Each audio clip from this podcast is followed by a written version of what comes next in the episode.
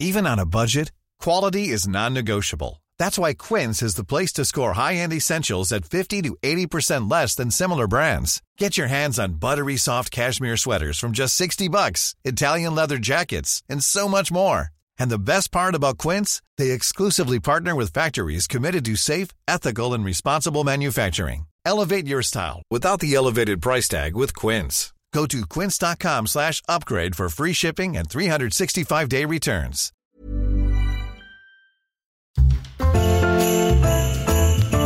Heraldo Radio, la H se lee, se comparte, se ve y ahora también se escucha.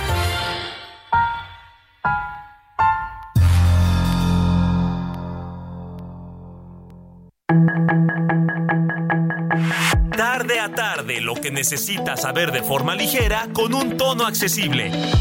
Solórzano, el referente informativo.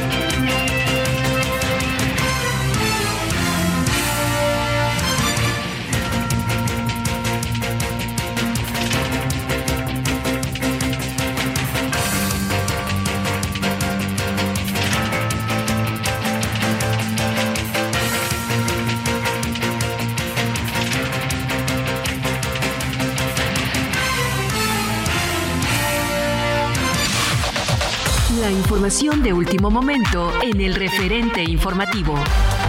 Luis Enrique Orozco decidió hacerse a un lado para que Samuel García sea el gobernador constitucional de Nuevo León, por lo cual renunció al cargo de gobernador interino al que fue designado por diputados el miércoles pasado. En rueda de prensa, Mauro Guerra, presidente del Congreso local, señaló que la mesa dará trámite a las solicitudes presentadas.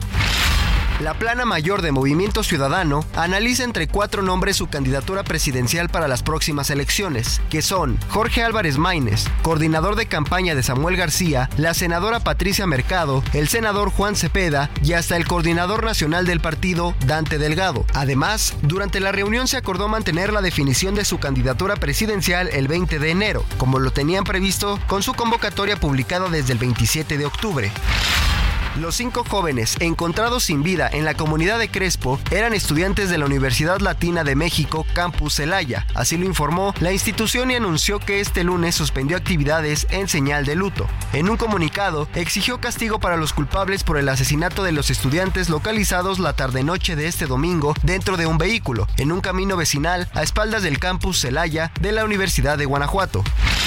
La noche de este domingo fue localizada sin vida una mujer al interior de un domicilio en Gómez Palacio y de los que se presume el responsable sería el esposo. Este podría ser el primer feminicidio del mes de diciembre.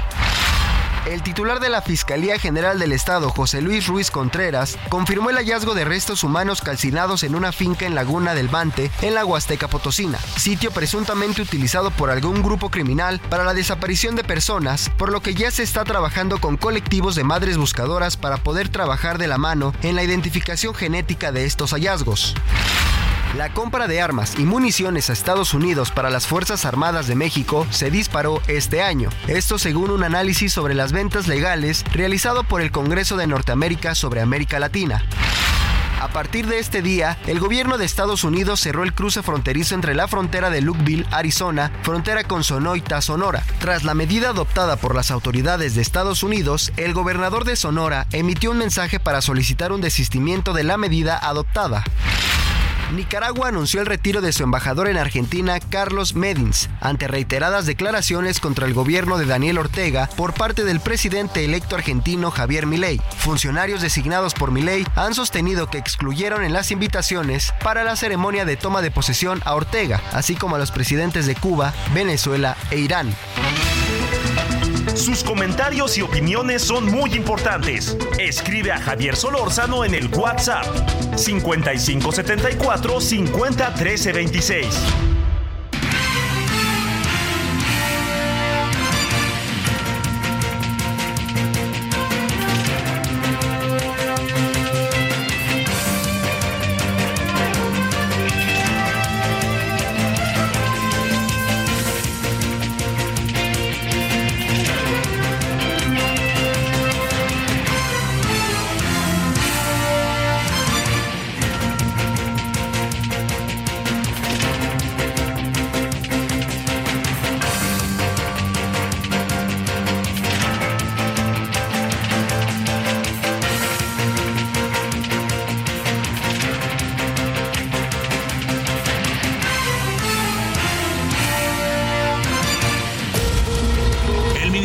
Salud de Gaza, controlado por el grupo terrorista Hamas, dio a conocer que hasta este lunes el número de muertos en la franja se elevó a 15.899, de los cuales el 70% son mujeres y niños, tras una nueva jornada de bombardeos israelíes que dejaron 349 muertos y 750 heridos. La Organización Mundial de la Salud denunció que el ejército de Israel le notificó que debe evacuar uno de sus almacenes médicos en el sur de la franja de Gaza en un plazo de 24 horas, debido a la ampliación de las operaciones terrestres en el enclave palestino. La coordinadora humanitaria de la ONU en la franja de Gaza, Lynn Hastings, criticó este lunes el establecimiento unilateral de zonas seguras en el enclave palestino, como pretende Israel, y advirtió que cada vez queda menos espacio para el transporte de la ayuda humanitaria. El Comité Internacional de la Cruz Roja informó que tras una visita a los heridos en el Hospital Europeo de Gaza, ubicado en la zona sur de la franja, detectó las atroces heridas que han sufrido muchos niños y la situación indescriptible que sufren las víctimas civiles de la guerra. La empresa palestina de telecomunicaciones Paltel informó que la franja de Gaza sufrió este lunes un nuevo corte de Internet y de las comunicaciones, debido a la desconexión de sus elementos principales de red en el marco de los recientes bombardeos del ejército de Israel en la zona. La Casa Blanca alertó que a finales de año la Oficina de Administración y Presupuesto de Estados Unidos ya no tendrá dinero para apoyar a Ucrania en su lucha contra Rusia y pidió al Congreso que apruebe urgentemente medidas para que pueda seguir enviándole fondos. El expresidente de Perú, Pedro Castillo, pidió al Tribunal Constitucional del país Inca salir de la cárcel y ser restituido en el cargo, al argumentar que no hubo ninguna flagrancia en su fallido autogolpe de Estado del 7 de diciembre de 2022 y reiteró que no tenía intenciones de fugarse. La dictadura de Nicaragua disolvió este lunes 10 organizaciones sin fines de lucro, de las cuales 5 solicitaron su desaparición voluntaria, entre ellas la fundación de la Compañía Cervecera de Nicaragua, que otorgaba becas de estudio a jóvenes de escasos recursos en el país centroamericano. Para el referente informativo, Héctor Vieira.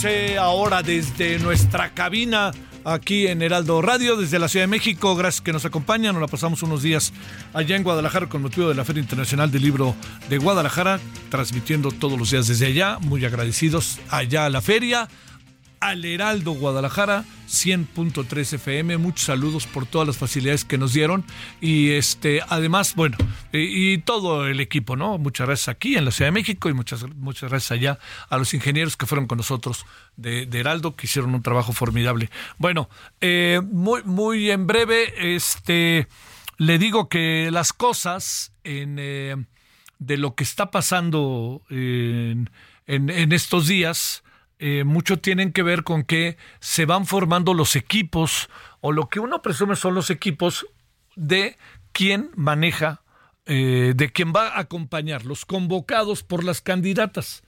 Yo creo que por muchos motivos es interesante, así se lo digo, muy interesante, a mí me lo parece.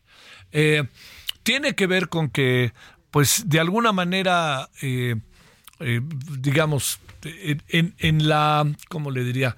En la este en la en, la definición de los personajes que acompañan a una candidata a estas dos candidatas que tenemos lo que hay es esa definición es la definición de lo que va a ser su gobierno por el nombre y apellido de quienes son y a qué se dedican y qué han hecho y qué se les conoce. Bueno, esto que, le planteo es, eh, digamos, si yo traigo a mi equipo a alguien que trabajó en otro gobierno, pues de alguna otra manera voy perfilando cosas que de ese gobierno a mí me, me parecieron importantes porque esa persona lo que hace es ser, eh, digamos, una definición de lo que está siendo la perspectiva de cómo debe de gobernarse, junto con sus capacidades, ¿no? La clave está en que, bueno, algunos están reciclados, digamos, en el caso de ayer de lo que pasó con este con eh, el equipo que presentó Claudia Sheinbaum, algunos están ya recicladones, ¿no? Eh, Juan Ramón de la Fuente hace seis años estaba, Olga Sánchez Cordero hace seis años estaba. Eh, Javier Corral es un enigma. Alejandro Murat no estuvo, pero como si estuviera, ¿me entiendes? Por, me entiendo porque estaba entre el público y todo indica que se va a integrar. Y se va a integrar seguramente Alfredo del Mazo. Ya lo verá, es cosa de tiempo. Eh, entonces, hay personajes ahí que eh, en algún sentido son, digamos, es novedosa su presencia, ¿no? Eh, Rosaura Ruz de alguna manera estaba en el gobierno de la Ciudad de México, va que vuela para ser secretaria de Educación Pública, que por mucho va a ser mejor que Delfina y este y la señora Leticia, ya lo verá. Eh, se va a dar un quien vive con Esteban Moctezuma, al que nunca creo que se alcanzó bien a bien a ver qué es lo que estaba haciendo, este, en buena medida por todos los caos que se, vivieron y junto con el tema de la junto con el tema del COVID, ¿no? Entonces, eh, eso que le cuento es lo que hay ahorita de quienes están armando sus equipos. Y de igual manera, los equipos que están armándose, en el caso de Claudia, de Xochitl Galvez, también definen.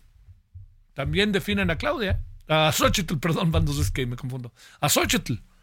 El hecho de que esté Santiago Kriel ahí significa que Santiago forma parte de un proceso electo, de un proceso que perdió, ¿no? Allá adentro porque ganó Xochitl, entonces tiene la lógica de que entre más allá, se lo digo, que es un hombre, entiendo que genera lo que quiere usted, lo que no quiera, pero genera una enorme, enorme, este, es un hombre que tiene una enorme capacidad, ¿no? Entonces, ese es un, personaje, pero también está Max Cortázar, que era del gobierno de Calderón qué es lo que estamos haciendo con el gobierno de Calderón.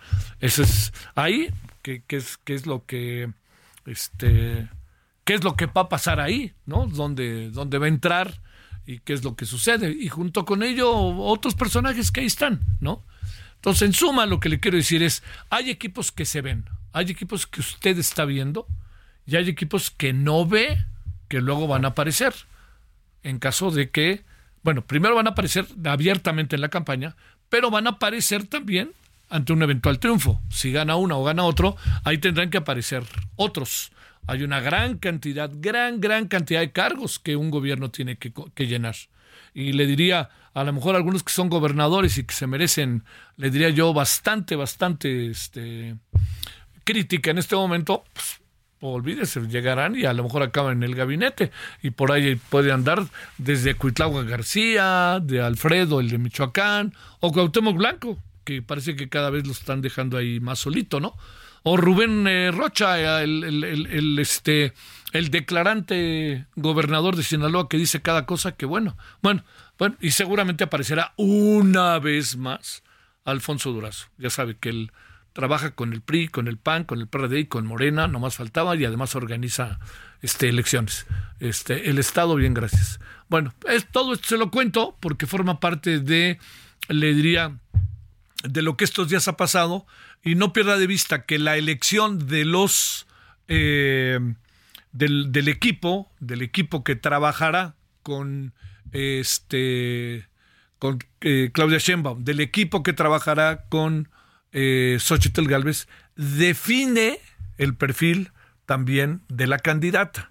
Entonces, fíjese quiénes son, véalos, véalos, vea su currículum, por dónde andan, qué hacen, etcétera, etcétera, y vea ese currículum, eso le diría yo, compárelo con lo que se ha, dicho hasta ahora Claudia Sheinbaum y Xochitl Galvez de lo que quieren que sea el gobierno ante un eventual triunfo. Bueno, ese es uno de los asuntos que creo que por muchos motivos hay que considerar. Y luego tenemos otros, ¿no? Tenemos otros asuntos que no lo pierda usted de vista, que son de enorme relevancia. Ahorita mismo le vamos a dar este vuelta al asunto, vueltas al asunto, interpretaciones, etcétera, de lo que ha pasado en la ciudad de Monterrey, en el estado de Nuevo León, para que veamos en qué acabó esta este oso, como yo me permito decirlo, ¿no? El oso que tenemos enfrente de lo que pasó con el señor em, Samuel García. Bueno, ahí perdieron todos, ¿eh? Todos, hasta la oposición. Y también perdió Movimiento Ciudadano. ¿eh? Movimiento Ciudadano perdió bastante más de lo que se cree. Bueno, son ahora las 19.15 en la hora del centro. Muy buenas tardes, noches. Aquí está su servidor Javier Solórzano, como todos los días, entre 19 y 21 horas en la hora del centro. Gracias que nos acompaña. Y si le parece, vámonos con más, vámonos a Monterrey, vámonos con el tema Nuevo León Congreso del Estado. Solórzano, el referente informativo.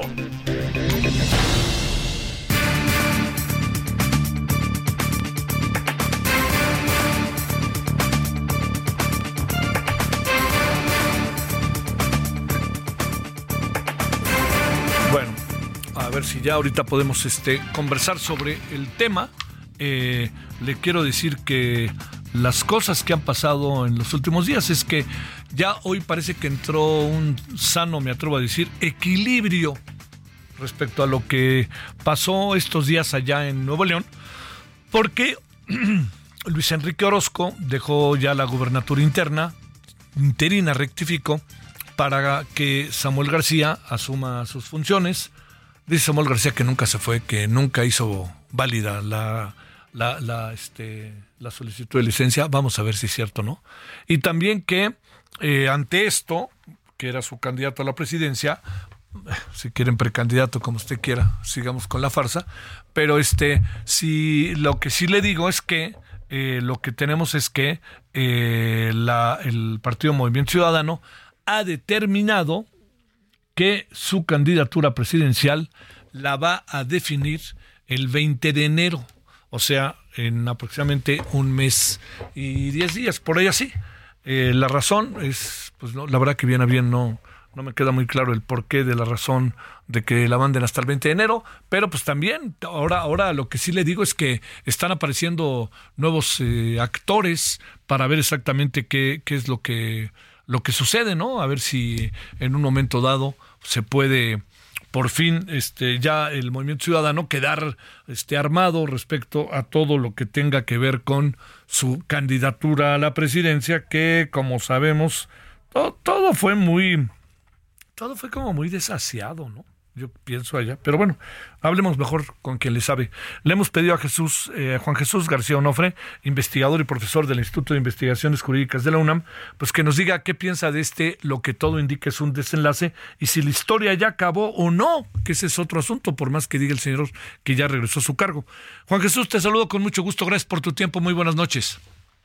Querido Javier, buenas noches y como siempre, gracias por la invitación. Gracias por tu participación.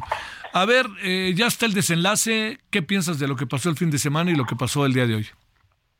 En efecto, creo finalmente que esta novela llegó a su fin, una novela innecesaria, una novela que habla más de la clase política que de las leyes que tenemos para el tema de las aspiraciones políticas de aquellas personas que están cumpliendo un encargo en una gubernatura o en algunos otros puestos de elección popular.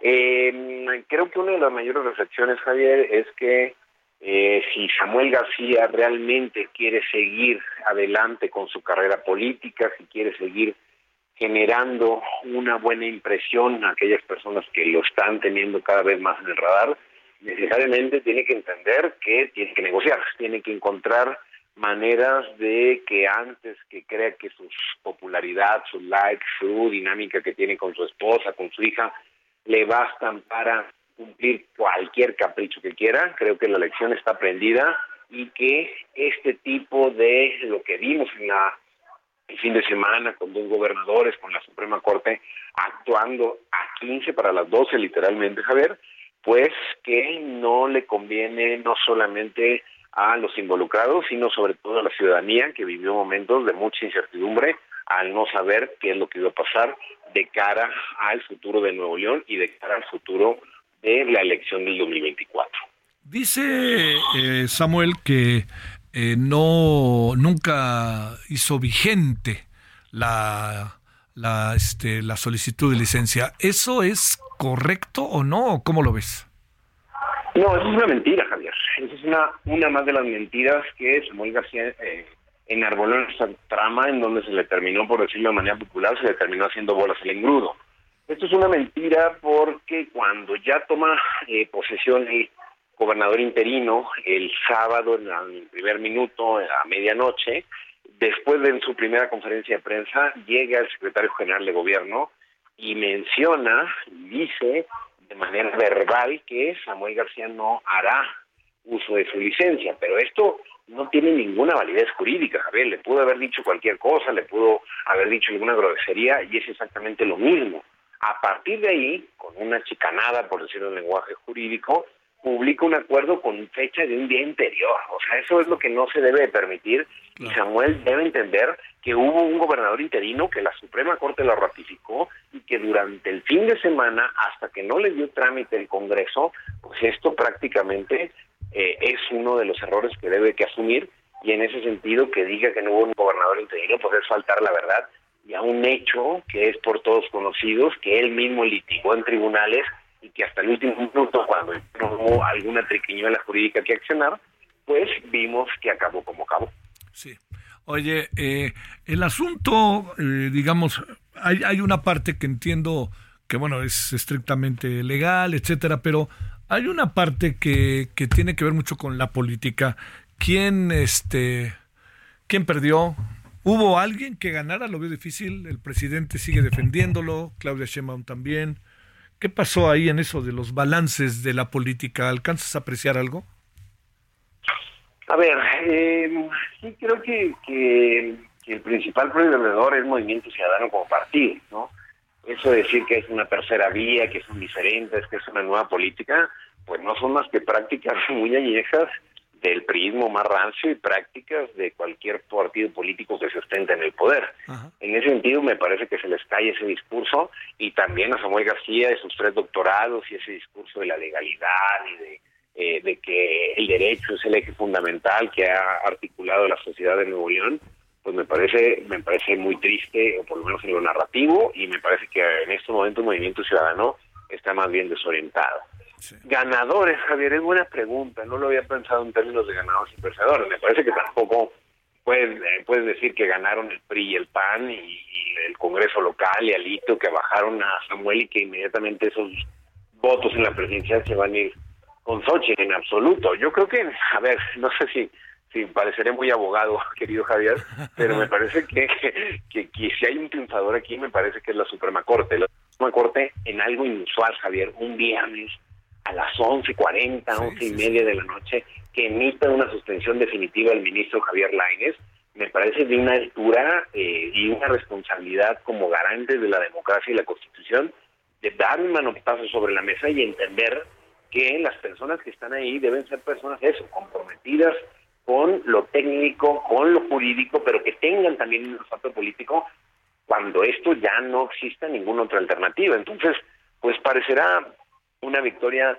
eh, que ya pasó a, menor, ya pasará una nota al, pie, tendremos que dar vuelta a la página, ya la discusión es otra, pero creo que es un buen ejemplo de por qué vale la pena tener, tener a personas que realmente entiendan que más allá de una afiliación política o de simpatías con el partido del turno, necesitamos personas imparciales independientes que puedan justificar y enmendarle la plana no solamente a los involucrados en materia política, sino sobre todo a un par de jueces que hicieron las cosas muy mal, Javier, ¿no? Y que termina necesariamente eh, siendo la Suprema Corte quien diga el trabajo que hicieron estos jueces al conceder el amparo y demás está mal, ¿no? Entonces, me parece que queremos verlo así, me parece que la Suprema, la Suprema Corte cambió por completo el juego político de, de, los personajes tan irresponsables con sus decisiones estos últimos días allá en Sí, sí, sí, sí, y hasta el presidente, ¿no? Quedó también en, en, en medio de todo esto porque le siguió dándole rienda suelta al hilacha todavía este día.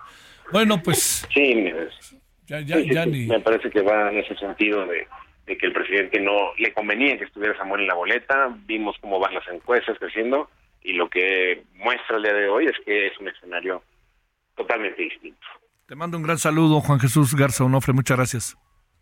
No, gracias a ti como siempre por la invitación, Javier. Y pues bueno, en semifinales este, los Tigres ahí estaremos otra vez dando de qué hablar frente a los Pumas. Yo te diría que ando, ya ni te cuento lo que pasó ayer en Ciudad, Universitaria, ¿no? Ahora nos, nos, aparecieron los rehechos en CEU, ¿cómo ves? Gracias, querido Javier. Hasta luego, un abrazo. Bueno, vámonos a una pausa. ¿Con qué vamos a regresar? Le cuento.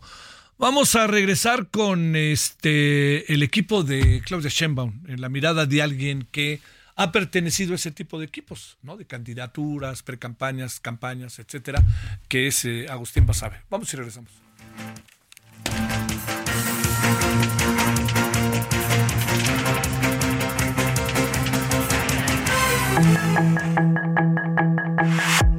referente informativo regresa luego de una pausa.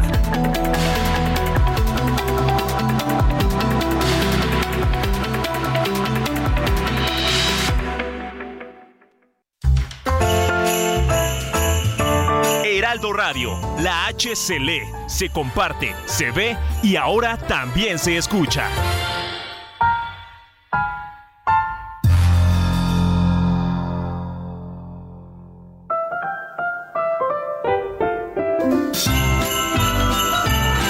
Heraldo Radio, una estación de Heraldo Media Group.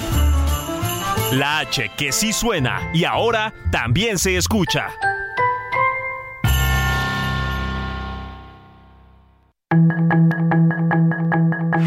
Estamos de regreso con el referente informativo.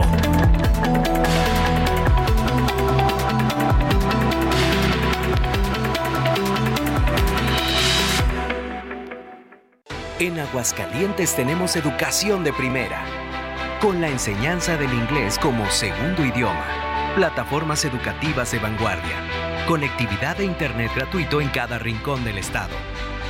En educación, Aguascalientes es el gigante de México.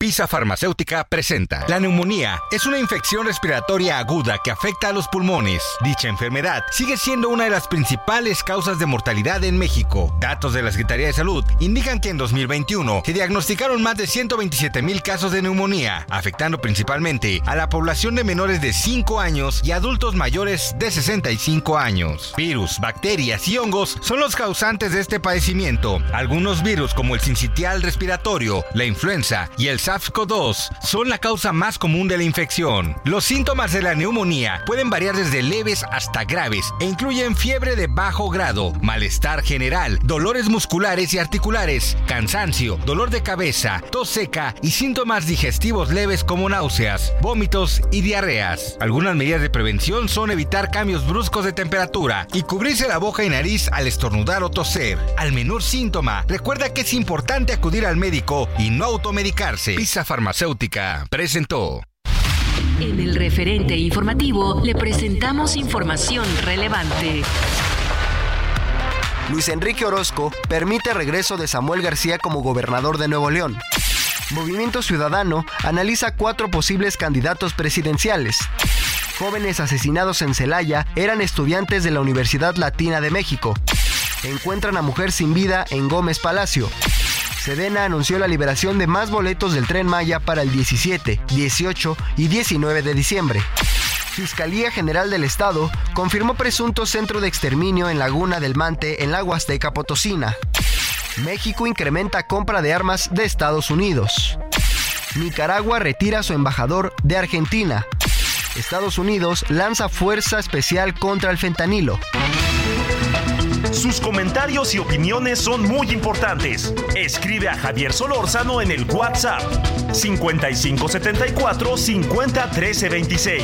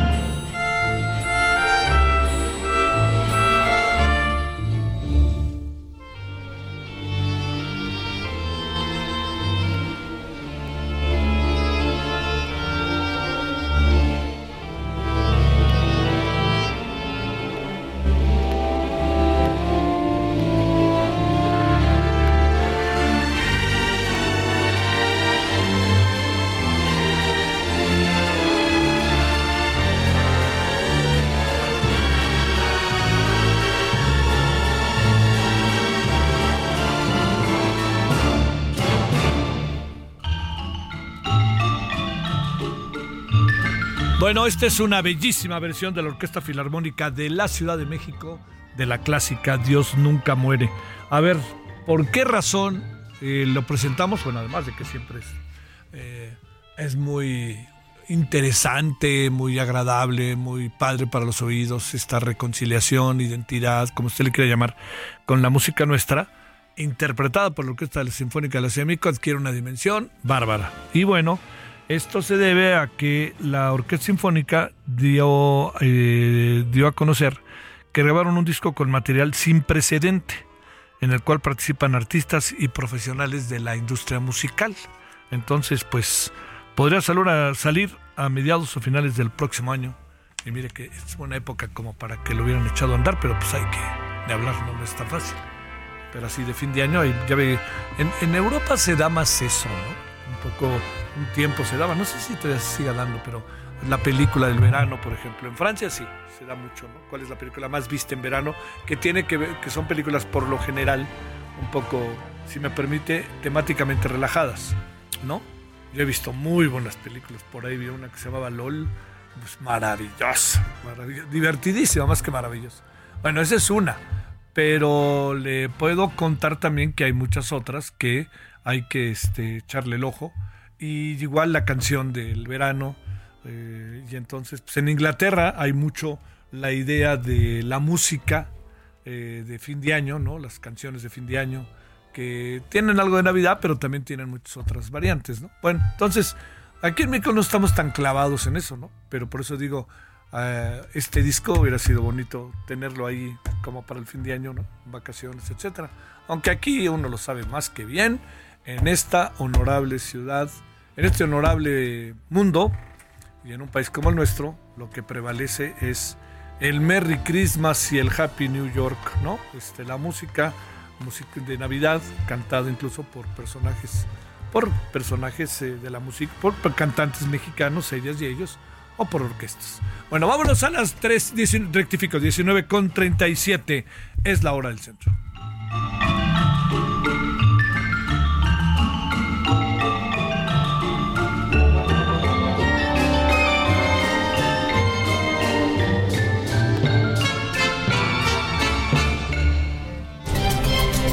Solórzano, el referente informativo.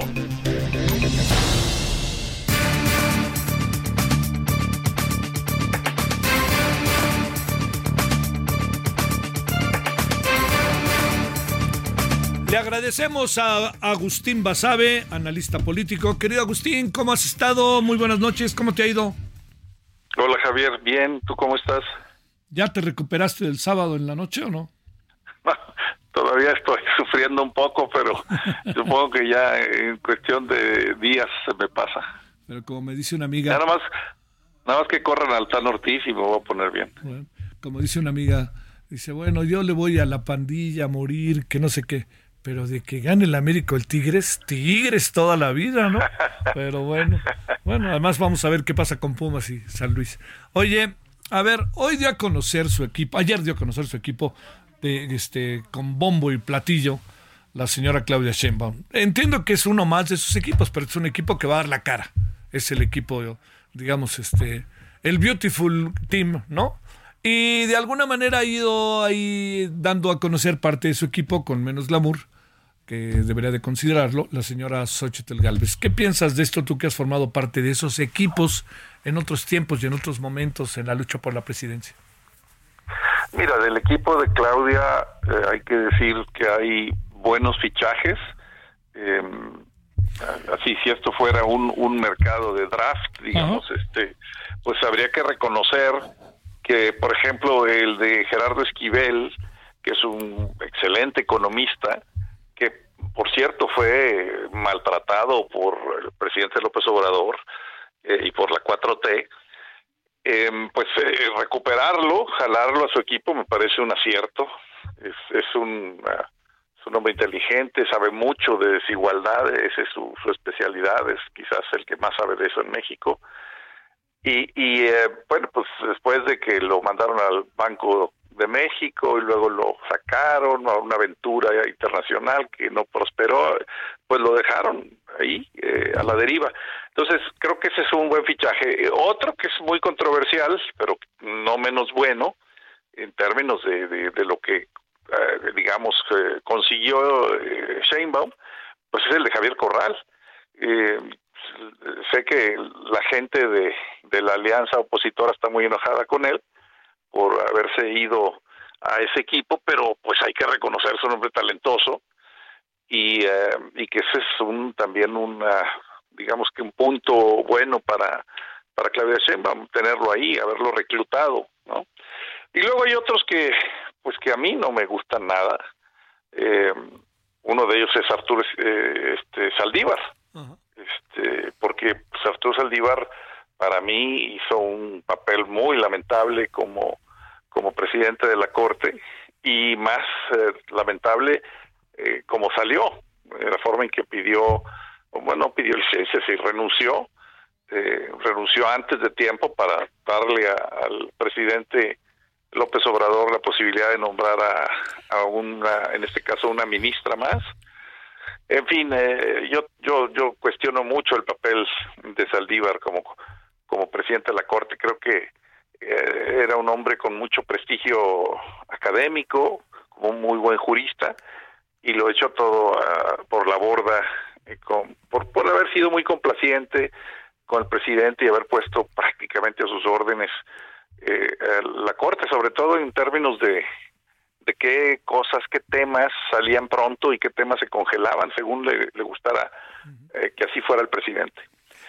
Y luego, bueno, pues hay otros también que son fichajes, digamos, de, de diferentes equipos que tampoco son no digamos que no le dan lustre a, al, grupo o al, claudismo, al shimbaumismo, eh, que por ejemplo, pues no creo que Murat sea uno una persona que le aplaudan mucho, a lo mejor políticamente significa pues jalar algo importante políticamente, pero en términos de, de digamos de aportación pues no sé si decir intelectual, académica, pues no no no veo por dónde, ¿no? Eh, y, así pues puedes ir revisando uno por uno. Y, te vas a encontrar pues un equipo variopinto con luces y sombras que no es un equipo de campaña, por cierto, Javier, no es un equipo de campaña, es el equipo que yo entiendo va a, preparar el programa, la plataforma, el plan de... A ver, ahí estamos hablando con Agustín Basabe por favor, algo pasó. Estaba diciendo que estaba haciendo revisión de algunos integrantes del grupo que convocó Claudia Sheinbaum, quería conocer ayer. Este no es el equipo de campaña y ahí te nos perdiste, Agustín. Aquí estamos de nuevo, gracias.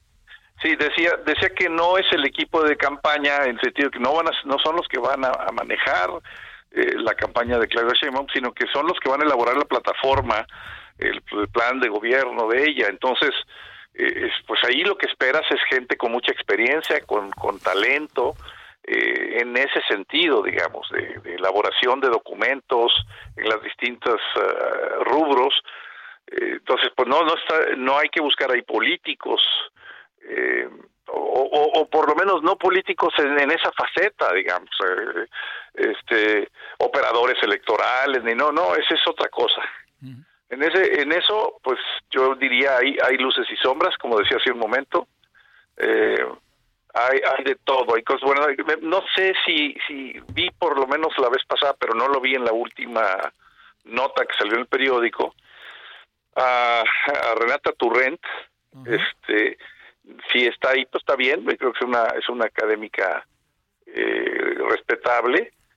En fin, eh, tendría, tendría que ir uno por uno, pero en general te diría, no es eh, equipo de campaña, es un equipo de, de preparación del programa de gobierno de, de la precandidata. El, el, jefe de campaña, por lo demás, pues es, López Obrador. O sea, eso ya lo sabemos, el que, el que realmente actúa y actuará como jefe de campaña de Claudio Sheinbaum, pues es el presidente López Obrador. Eso que no nos quepa la menor duda. Entonces ahí pues a quién te ponga, por ejemplo, cuando te anuncian que van a estar ahí sí en un equipo de campaña, eh, Mario Delgado, presidente del Morena, este Citlali, la secretaria general, eh, el vocero este, Fernando Oroña o eh, Ricardo Monreal, este, en fin, pues esos esos son, digamos, mensajes de operación cicatriz, de jalarte a las personas que contendieron por la candidatura y perdieron, evitar fracturas o fisuras en, en, el grupo, no nada más en Morena, sino en la alianza con, con el Verde y, con el PT. Eh, y entonces tú ves ese equipo, por ejemplo, esa foto que salió donde están todos estos que mencioné, y pues a mí no me dice nada, ¿no? porque era obligado meter a esas personas ahí, el presidente del partido, la secretaria general, los precandidatos perdedores o los aspirantes perdedores. Eh, no me dice nada, porque además el que realmente, insisto, va a manejar los hilos de la campaña, pues ese es López Obrador. Oye, Agustín, eh, algunos reciclados estaban ahí mismo hace seis años, ¿no? Sí, sí. Eh, digo, vamos, eh, no hay ninguna sorpresa para mí en ese equipo, en el equipo de campaña.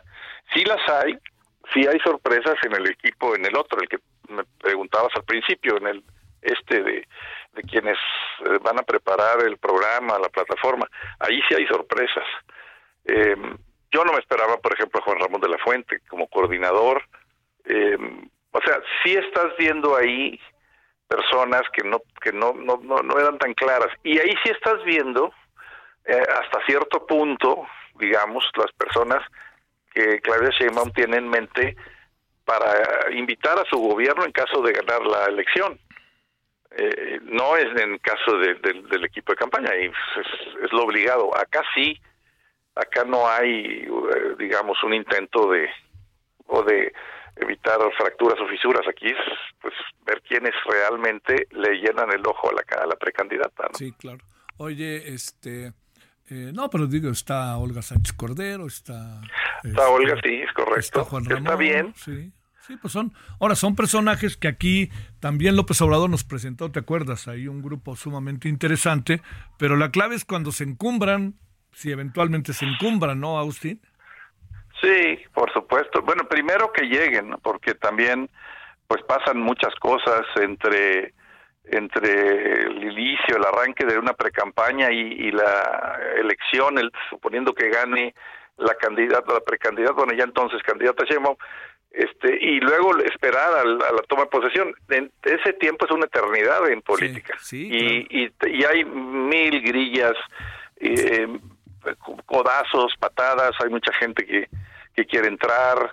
Eh, entonces, de los que están a los que llegan, pues este hay una hay una gran diferencia o hay un espacio, hay una brecha, digamos, todavía, ¿no? Sí. ¿Qué dices del equipo de lo que se alcanza a ver que no es no ha, no ha sido el mismo glamour en el caso de Xochitl Galvez? Es que Xochitl eh, escogió hacerlo eh, poco a poco, digamos que en entregas, en abonos, este no hacer como hizo Claudia una un anuncio donde ya están todos ahí, sino que ha estado anunciando uno por uno, eh, pues uno un día, otro dos días después, otro una semana después, y, faltan, supongo yo, porque apenas ha, designado o ha anunciado unos cuantos. Los que ha anunciado están bien, los que yo recuerdo, si, si, me ayudas a, a, hacer un ejercicio de memoria, pero yo los que yo recuerdo, eh, pues hay fichajes también interesantes, así como, como Claudia fichó a Javier Corral, eh, que como decía, pues provocó el enojo eh, opositor, pero bueno, porque es un hombre talentoso y si es una pérdida para la oposición y es una ganancia para ella, pues también se podría decir el caso de Xochitl, por ejemplo, con el primer secretario de Hacienda sí, claro. de López Obrador, ¿no? este también se puede decir lo mismo. Yo supongo que generará una reacción parecida del otro lado o en sentido inverso, ¿no? ¿Qué, qué dices de personajes como Max Cortázar y estos que también uno viene, me, lo digo en términos de lo que fue la elección, pues este te diría vienen un poco, eh, pues diría yo, venimos huyendo de ellos. Otra vez aquí hay que distinguir entre quiénes son de campaña, quién es el equipo de campaña de, de Xochitl y quiénes están en el equipo que van a elaborar propuestas y documentos. Este Ursúa, por ejemplo, pues estaría en el segundo, ¿no? Va a preparar, eh, supongo, temas, documentos eh, de economía, de hacienda, eh, de finanzas. Este, por ahí también creo que está, este, sabes, Coppel, se llama Jorge, ¿no? Ajá. este, esos son ese es otra, otro otro perfil, ¿no? También ahí anunció en, ah, en cultura, este, a, la ex eh, titular de Conaculta. Eh, ¿Con buen perfil? Sí, son buenos perfiles. Eh, ese es uno. Y luego el otro son los de campaña que tú acabas de mencionar. Ahí es donde está Krill, es donde está Max Cortázar, es donde está... Bueno, se, se, se habla mucho, pero no se ha oficializado que estaría el exgobernador de Coahuila, Riquelme. Sí. Eh, pero insisto, como, como lo ha hecho de manera gradual, no está claro, o sea, como que no tienes en la cabeza la foto de todos. Sí. ¿no? y se te van eh, perdiendo un poquito, ¿no? Se te van olvidando. Eh, yo sí creo que a, a, Xochitl Galvez le convendría hacer un anuncio, o sea, no importa que haya anunciado unos... Sí, hacer un, un, acto, ¿no? Hacer uno, uno juntos todos, una, una, una presentación formal de todo el equipo junto, eh, porque así te das un, puedes digamos hacer un análisis un poquito más ah, holístico, ¿no? Sí, sí, sí. Agustín, te mando un gran saludo y el agradecimiento que estuviste con nosotros. Te mando un abrazo, Javier, saludos a la victoria, buenas noches. Gracias, Agustín Basabe. Vámonos a las 19.51 en la hora del centro. Solórzano, el referente informativo.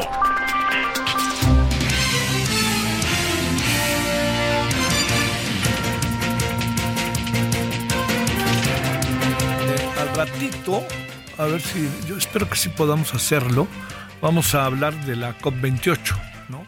La conferencia de las partes sobre medio ambiente que se está llevando a cabo, a cabo en este, allá en, los, en los, países árabes, que eh, yo, yo le diría es por muchos motivos algo importante porque son las definiciones, cumple, no cumple todo esto, sobre los temas de medio ambiente, ¿no? Bueno, vámonos eh, ahora hasta Jalisco, hasta Guadalajara. Mayeli Mariscal, ¿qué es lo que tienes, Mayeli? Hola, ¿qué tal? Muy buenas noches. Buenas noches también a todo el auditorio. Pues eh, ya confirmó el fiscal Luis Joaquín Méndez Ruiz que se localizaron los celulares de los cinco jóvenes desaparecidos el pasado 11 de agosto en Lagos de Moreno. Esto eh, fue posible gracias a una denuncia anónima que le hicieron a elementos de la Guardia Nacional cuando realizaban un operativo eh, de vigilancia. Y bueno, se localizaron al interior de una caja en uno de los predios en donde pues ya habían sido procesados incluso por parte del Instituto Jalisciense de Ciencias Forenses. En este lugar, pues aparentemente no había resguardo de las autoridades y pudieron ingresar para dejar esta caja con estos dispositivos. Ahora lo que se está eh, pues haciendo por parte de la Fiscalía es extraer eh, la información que pudieran tener para eh, pues dar con alguna pista del paradero de estos cinco jóvenes. Por lo pronto también confirmó el fiscal que estarán en contacto con las familias para estarles notificando de lo que se localice en estos dispositivos. Eso es en cuanto a Lagos de Moreno y rápidamente compartirles que hasta el 8 de diciembre estarán cerradas las playas desde San Patricio Melaque hasta Barra de Navidad. Esto luego de que este sábado un tiburón atacó a una eh, turista, una bióloga de 26 años que se encontraba en un parque acuático con su hijo y pues bueno, el tiburón la ataca en una de sus extremidades y esto pues lamentablemente provocó su muerte. Este ataque o un ataque de tiburón no se había visto en Jalisco en los últimos 60 años y pues bueno, también ya los investigadores están eh, revisando porque tampoco es común obviamente que se encuentren tiburones en esta zona de las costas de Jalisco, Javier. Esa es la información. Bueno, muchas gracias Mayeli. Todo bien con la feria al final, ¿verdad? Todo bien, de hecho se rompieron récord de asistencia y pues bueno, el país invitado para el 2024 es España, así es que promete y promete mucho la FIL. Te mando un gran saludo Mayeli, gracias. Muy buenas noches para todos. ¿Qué habrá pasado?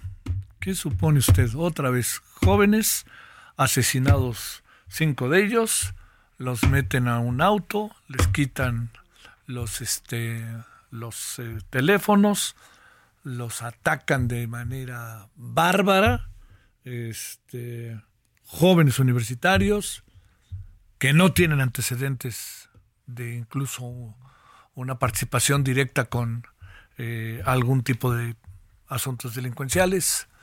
Y de nuevo, Jalisco. Es, no está fácil vivir así, ¿eh? No está fácil, ¿eh? Se lo digo para los jóvenes, ¿eh? Pausa. El referente informativo regresa luego de una pausa.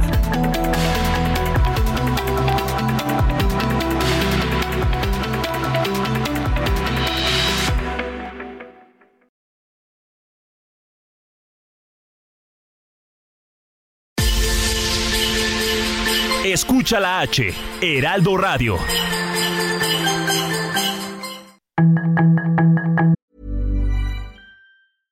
Many of us have those stubborn pounds that seem impossible to lose, no matter how good we eat or how hard we work out. My solution is PlushCare. PlushCare is a leading telehealth provider with doctors who are there for you day and night to partner with you in your weight loss journey. They can prescribe FDA-approved weight loss medications like Wagovi and Zepbound for those who qualify. Plus, they accept most insurance plans. To get started, visit plushcare.com slash weight loss. That's plushcare.com slash weight loss. Estamos de regreso con el referente informativo.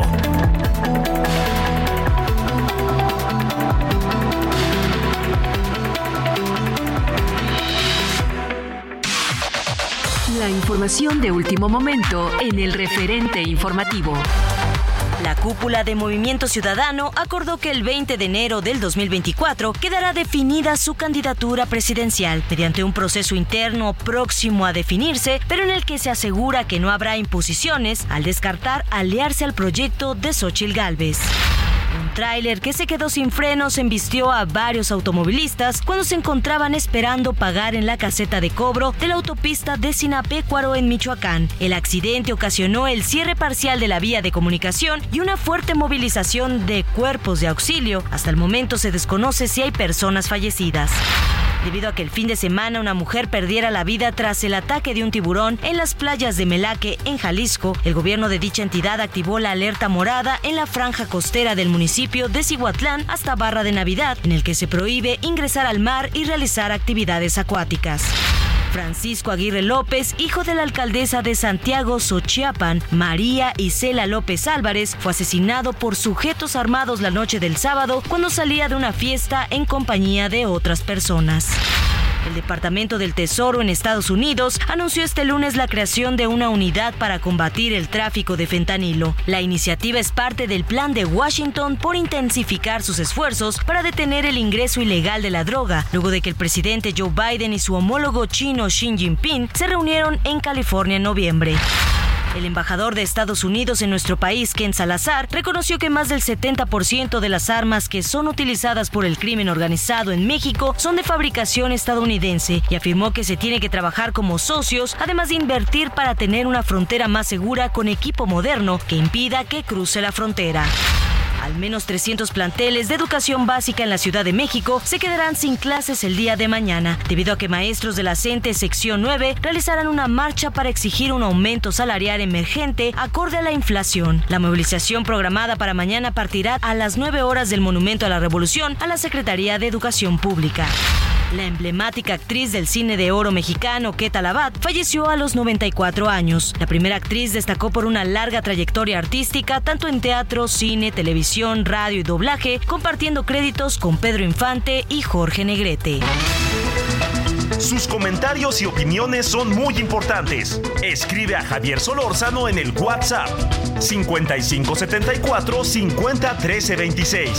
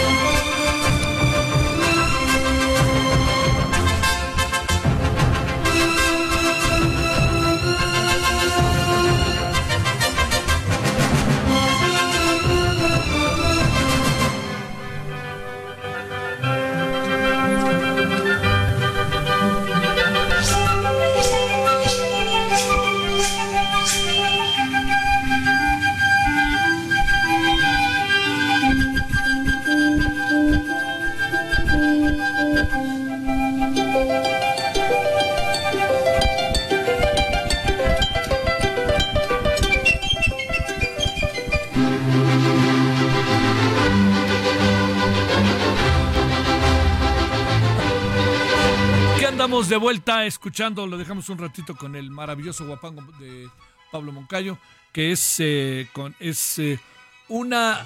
Eh, forma parte de lo que va a presentar la Orquesta Sinfónica de la Ciudad de México, que está haciendo una grabación sin precedentes, que le han llamado con profesionales artistas de la industria musical de toda índole. Está padrísimo, digamos, a mí esto de recobrar algunas cosas siempre me parece que es de primerísima importancia pero algunas son hasta, son, hasta donde se entiende, piezas cortas, otras quizás serán pues, el Guapango Moncayo, que debe durar ocho minutos, por ahí así nueve, el, el, este, eh, el, de Arturo, e, este es el, danzón número dos, ¿sí?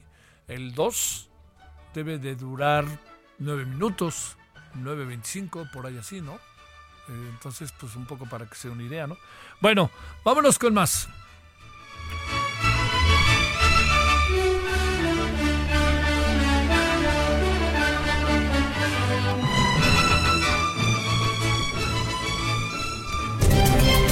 Solórzano, el referente informativo.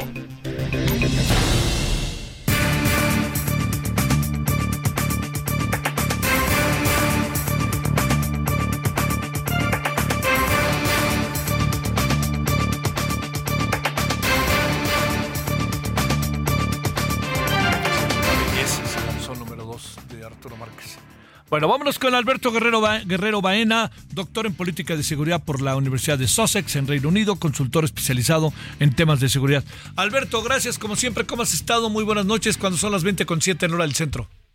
Muy bien, Javier. Muchísimas gracias. Un saludo para ti, para todo tu auditorio. Pues aquí con temas que realmente nos este, alertan sobre todo el tipo de situaciones que se presentan en este país día con día, Javier. Oye, a ver, eh, de nuevo, una situación que tiene que ver con gente joven, una situación que tiene que ver con universitarios y además una auténtica masacre, ¿no? O sea, golpeados hasta decir basta, ¿no? Este, y asesinados. ¿Qué, ¿Qué, puede pasar? Los sacas de Jalisco y te los llevas a Guanajuato y ahí los, los expones, ¿no? Como, como presas, ¿no? Qué horror. ¿Qué pasó? Pues sencillamente yo creo que en este sentido uno de los graves problemas que, como bien señalas, ha sido el tema de la violencia constante en diferentes estados. Aquí el tema importante, sobre todo, es saber cuáles las palabras claves en una investigación de este tipo, cómo, cuándo, por qué, cuáles fueron las circunstancias, sobre todo tomando en cuenta el tipo de jóvenes que eran, este, y por lo cual ha mencionado tanto el rector de la Universidad Latina de México, que tiene su sede en Celaya, como también parte importante de lo que debe de ser la investigación, pues nos revela en estas circunstancias el tipo de región en la cual se está llevando a cabo este, estos hechos violentos, sobre todo el, tema histórico, que realmente es un tema bastante lamentable, donde prácticamente hemos pasado de, de un... Mira, si nos vamos al histórico, y, y me voy muy atrás, ¿eh? en 1990 se registraban 372 homicidios al año en Guanajuato. Hoy en día estamos en el 2023, estamos en 2845 y esto realmente es una situación bastante fuerte porque poco a poco hemos visto no solamente el incremento de la incidencia delictiva, Javier, sino también la forma en la cual se dan esta situación con la hazaña, con la violencia, la escalada que han tenido diversos grupos del crimen organizado y sobre todo también grupos que se dedican a violentar a los jóvenes que de alguna manera viven en aquella zona y te indica exactamente el peligro que, se tiene al momento de vivir. A ver, a ver Alberto, creo que se recuperó, se fue por un momento. Los jóvenes, a ver, estamos ahí, estamos ahí. Decías los jóvenes al momento de vivir y ahí fue cuando se cortó adelante, Alberto. Sí, sí eh, al momento de vivir en esa zona, pues se percibe en estas circunstancias el tipo de peligro en el cual están inmersos y tomando en cuenta, como te decía, la hazaña, la violencia, el caos que tiene esa zona, desgraciadamente, donde se han llevado algunos esfuerzos importantes en materia de seguridad, pero también se han asentado grupos importantes del crimen organizado o sirve como corredor para pasar a otros lados. A ver, ahora, digamos, este, bueno, pues que podríamos partir, ¿qué, qué, qué presumes que pasó? A ver, porque no hay antecedente alguno de los cinco jóvenes de carácter delincuencial. Más bien de lo que hay en la revisión, de lo que se dice es que eran estudiantes eh, de buen nivel, no, no, no, no, no andaban en la fiesta y si andaban en la fiesta era secundario. Lo importante era lo que hacían. ¿Qué, supones que pasó? Pues yo siento que en este sentido probablemente haya sido una ejecución quizás equivocada, tomando en cuenta, como bien señalaste, el tipo de jóvenes que, fueron y que de alguna manera se llevaba a cabo esta circunstancia, jóvenes que, que cursaban una carrera de medicina, que tenían buenos antecedentes, que eran personas pues de que de alguna manera vivían de una manera apacible y tranquila en ese municipio y, y tomando en cuenta el tipo de zona por la cual fue hallado el este fueron hallados sus cuerpos pues sin duda a mí me, me llama mucho la atención en esta circunstancia que en esa zona quizás por el tipo de aglutinamiento de jóvenes que a lo mejor iban saliendo, como tú señalabas, de algún evento X. Al final de cuentas, lo que importa tristemente lo que sucedió. Aquí el tema es que muchos de estos delincuentes, al momento de realizar las ejecuciones, pues tienden a confundir o simplemente a, tomar este eh, no no hacer investigación del tipo de objetivo que van a tener y desafortunadamente en estas confusiones pues paga gente inocente por gente culpable y tomando en cuenta el tipo de rivalidades que se traen también entre estos grupos del crimen organizado en la zona. Entonces pues este tipo de confusiones tristemente es muy normal pero desafortunadamente pues pasan a engrosar parte de estas cifras espeluznantes que tiene Guanajuato y que sin duda también el país poco a poco vamos viendo cómo vamos a llegar a esa prospección que se hace, casi de 207 mil muertos en el sexenio. Híjole, oye, este, a ver, para ahí mismo otra vez vamos a entrar en una curva de, de meses y meses para saber quiénes fueron, qué pasó etcétera, ¿no? Porque no, no se ve que haya algo que ahorita podamos colocar como, como si fuera una hipótesis y una certidumbre en, en el lugar en donde, en, una certidumbre en, en función de lo que ha pasado en otras ocasiones, ¿no? Sin duda, Javier, yo creo que en estas circunstancias, tristemente, nos quedaremos con el número de, de asesinatos porque desgraciadamente influye mucho el tema de todo lo que se lleva a cabo protocolariamente en las fiscalías, el caso concreto de los laboratorios, el caso concreto de los peritajes que se llevan a cabo. Entonces creo que, y sobre todo las líneas de investigación, tomando en cuenta que pues hasta el momento no se tiene absolutamente nada y que desafortunadamente pues hoy en día el sistema de justicia penal nos, nos exige realmente pruebas, amén de también de, por ejemplo, otras atenuantes como laboratorios certificados, peritos certificados, que de alguna manera, si se violenta ese proceso, pues no puedes continuar con una investigación derivado precisamente de que, pues en algún momento, si no cuentas con la infraestructura adecuada, el proceso se para y tristemente estos números se van a la carpeta, a cerrar la carpeta de investigación. Es lo más triste de un sistema de justicia penal que sin duda se, se, se cuelga mucho de la tecnología, de la evidencia, pero al no tener esa evidencia se queda trunco. Híjole, híjole. Oye, eh, a ver, la otra es, ¿qué hacen los gobiernos estatales? ¿Qué hace el de Guanajuato? ¿Qué hace el de Jalisco? Las presidencias municipales, pues como nos has dicho en otras ocasiones, mega rebasados, ¿no? Pero también, ¿qué hace el gobierno federal? Hoy ni siquiera fue como un asunto de reflexión lo sucedido, ¿no? En la mañanera. Mira, desafortunadamente, como lo hemos venido viendo en, en estos últimos tiempos, creo que importa más lo que se está llevando a cabo en el en el circo político mexicano porque sin duda se ha vuelto un circo político que desgraciadamente lo real lo que de alguna manera implica el combate porque este combate aun cuando nos digan que, que están utilizando una nueva estrategia que están atacando las causas en, sinceramente Javier el tema de las cifras es espeluznante. Por ejemplo hemos en los últimos tres años, en, por ejemplo, en el tema de Guanajuato, estamos viendo desde el 2020 5.400 asesinatos, 2021 4.400, 2022 4.400 casi, en este último trecho de 2023 2.845, que si bien es una curva descendente, te denota exactamente que también el gobierno estatal, por muchos esfuerzos que quiera hacer en materia de seguridad, también se ha visto rebasado por estos pleitos que han tenido con la federación, amén de que la federación, pues, sinceramente no trae una estrategia de trabajo adecuada, entonces, y sobre todo en el combate de del crimen organizado que ha hecho presa ese territorio de, de México. Y por el otro lado, pues lo hemos señalado en infinidad de ocasiones contigo, Javier, el tema de los municipios. Los municipios, sinceramente, tenemos policías municipales de Oropel o en todo caso de Aparador, donde no te pueden combatir algo porque desafortunadamente o muchas autoridades ya están cooptadas o amenazadas por el crimen organizado, lo, que hemos visto el caso de Jalisco y otras entidades donde prácticamente han asesinado a los este, a los mandos de esas corporaciones o en todo caso deciden pues hacerse a un lado porque sinceramente si no van a terminar ellos ejecutados. Híjole, esa es la otra, ¿no? Pero fíjate, digamos, esto que decías al inicio como una de las hipótesis que en este momento van prevaleciendo, haber estado en el peor lugar, en el peor momento, pues yo te diría, eh, la verdad, este, ¿no, Alberto?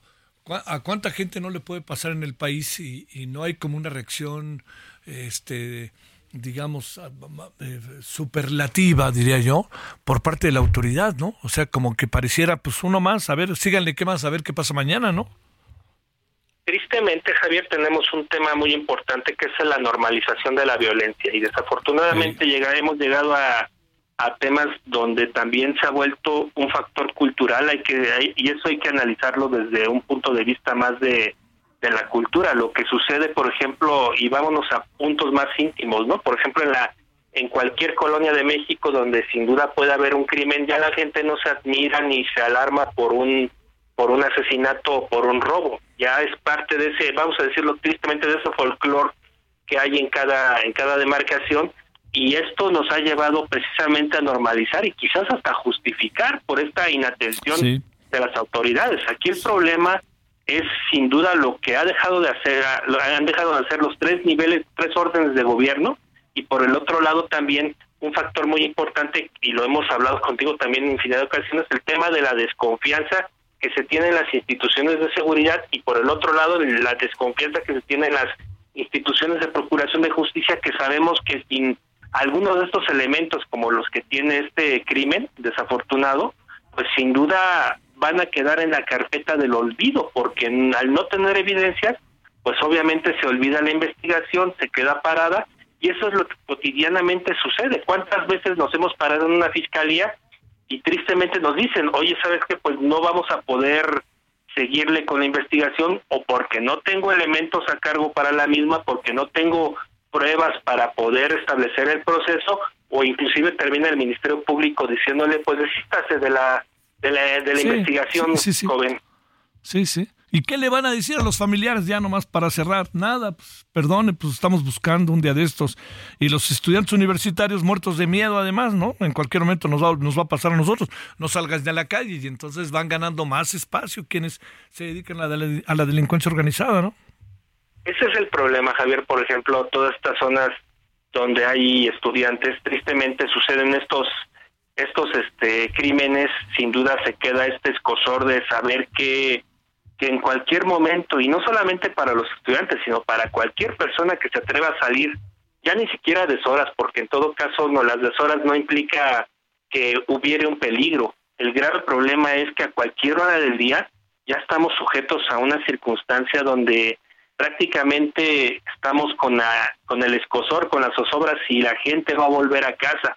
Y como te decía, es un problema muy fuerte que ya pasó de los niveles de alarmismo a un nivel cultural y de justificación, que nosotros tendríamos que empezar a, a fomentar con la cultura de la denuncia, pero también la autoridad nos tiene que dar esos elementos para que podamos este, en hacerle entender a la población que el mejor camino de todo esto es la denuncia, pero también que la autoridad se aplicara, estandarizara los protocolos y los hiciera más eficientes, porque ante ante una circunstancia de estas, por ejemplo, si la Guardia Nacional llegó a patrullar y llegó a ver este tema, pues tuvo que haber ocupado de la Policía Municipal porque el Guardia Nacional no sabe llenar el informe policial homologado y ahí es donde pierdes tiempo valioso en el tema de la investigación.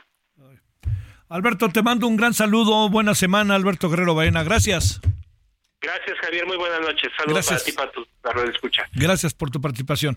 A ver, vamos cerrando esta media hora. Misael Zavala, ¿qué es lo que pasa con el Tribunal Electoral del Poder Judicial de la Federación? Adelante.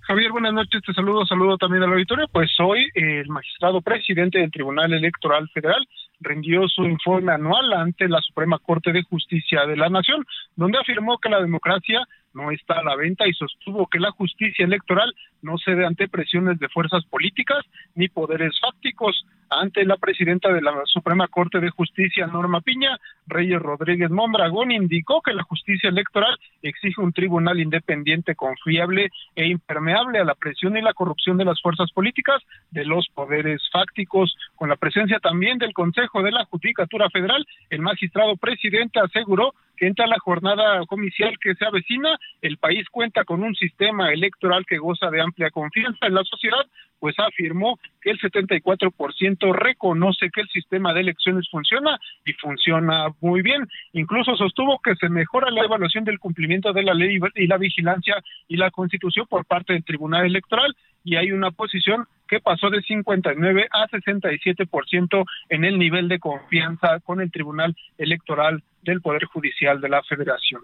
Javier, hasta aquí el reporte. Pero le hicieron el feo a algunos, ¿no? Al, a de sus propios colegas a Reyes Rodríguez, ¿no? Sí, hay que destacar, Javier, que en esta situación, pues eh, los magistrados Felipe de la Mata Pizaña, Felipe Fuentes Barrera y también la magistrada Mónica Soto, pues no, no acudieron a este informe, únicamente acudió la magistrada Yanino Talora Malasis, que pues ha sido eh, bastante apoyo del eh, magistrado presidente Reyes Rodríguez Mondragón. Te mando un saludo, gracias, muy buenas noches, Misael. Muy buenas noches, Javier. Gracias. Vámonos eh, para cerrar esta media hora con Noemí Gutiérrez. Cuéntanos, Noemí, ¿qué hay de nuevo? Hola, muy buenas noches, Javier, a ti a todo el auditorio. Pues el embajador de Estados Unidos en México, Ken Salazar, participó en la inauguración de la mesa redonda Retos y mejores prácticas en el combate al tráfico de armas entre ambos países. Ahí reconoció que de su país proviene el 70% de las armas que generan la violencia en México y también manifestó que ambos países deben trabajar como socios para combatir el tráfico de armas, pero además deben de invertir para tener una frontera segura. También dijo que lo deseable es de que se judicialicen todos los casos contra los traficantes de armas que están a ambos lados de la frontera. También dijo que su país hará lo máximo para que esas armas pues no crucen hacia México y al final de esta mesa redonda pues intentamos entrevistar al embajador de Estados Unidos en México, Ken Salazar, pero pues se retiró de un hotel de la Ciudad de México. Ya por la tarde vimos que Ken Salazar publicó en sus redes sociales pues que se había reunido por separado con las aspirantes presidenciales Claudia Sheinbaum y Xochitl Se Señaló que con las precandidatas presidenciales pues dialogó sobre el trabajo conjunto entre ambos países, pero también dijo es eh, también dijo que es enriquecedor escuchar distintas voces. Este fue un encuentro sorpresivo, pues que bueno, lo dio a conocer el embajador Ken Salazar y después ya cada una de las candidatas presidenciales pues habló de ese encuentro que tuvieron con el diplomático estadounidense. Javier, parte de la información que tenemos este lunes. Te mando un saludo, Noemí, muchas gracias. Buenas noches. Bueno, ya se reunió Ken Salazar, que tiene lógica y además me parece muy bien, con las dos candidatas a la presidencia de Morena y del Frente Amplio. Eh, una habló de hay que seguir buscando la manera, amistad, etcétera, y la otra, entre otras cosas, no fue lo único que dijo, ¿eh? Entre otras cosas habló de lo que la importancia, bueno, obviamente que tiene tener un socio comercial, etcétera, pero también de cómo ha habido, en verdad, sistemáticos ataques a la candidatura por parte del gobierno de Xochitl Galvez. Eso fue lo que le dijo al señor Ken Salazar. Ahora, que este es Ken Salazar está para escuchar y nada más, no puede decir más que eso, les preguntará cosas, pero si pasa algo más, pues no, no, no, no viene bien que pase algo más, usted y yo lo sabemos, eh, sobre todo viniendo de Ken Salazar y viniendo de Estados Unidos. Hay una broma de que si Estados Unidos no existiera, ya se hubiera dado golpe de Estado patrocinado por, este, un, se hubiera dado, si Estados Unidos, ¿cómo era? Si Estados Unidos, este, tuviera como, o, sea, Estados Unidos no se puede dar un golpe de Estado, ¿no? Pero si pudiera, lo haría. Fue un poco hablando de su participación en muchas naciones del mundo. Pausa. El referente informativo regresa luego de una pausa.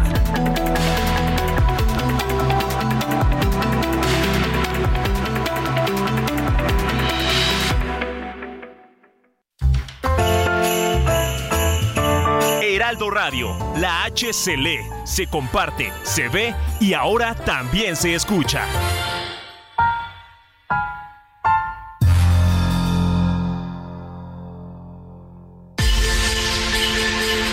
Escucha la H, Heraldo Radio.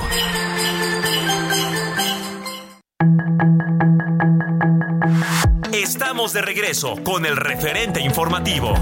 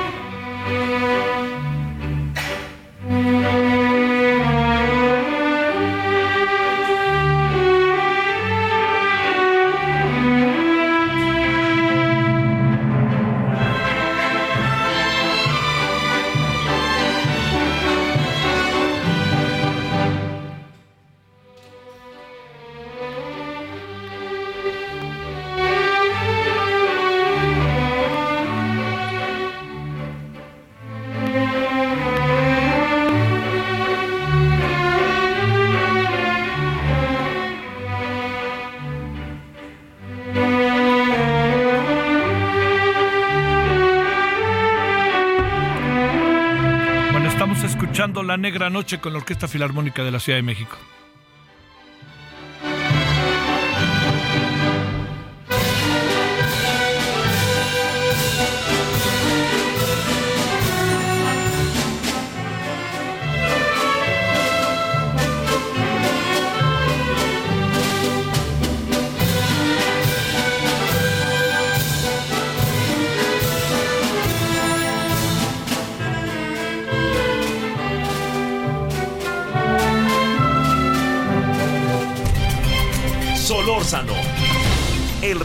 Informativo.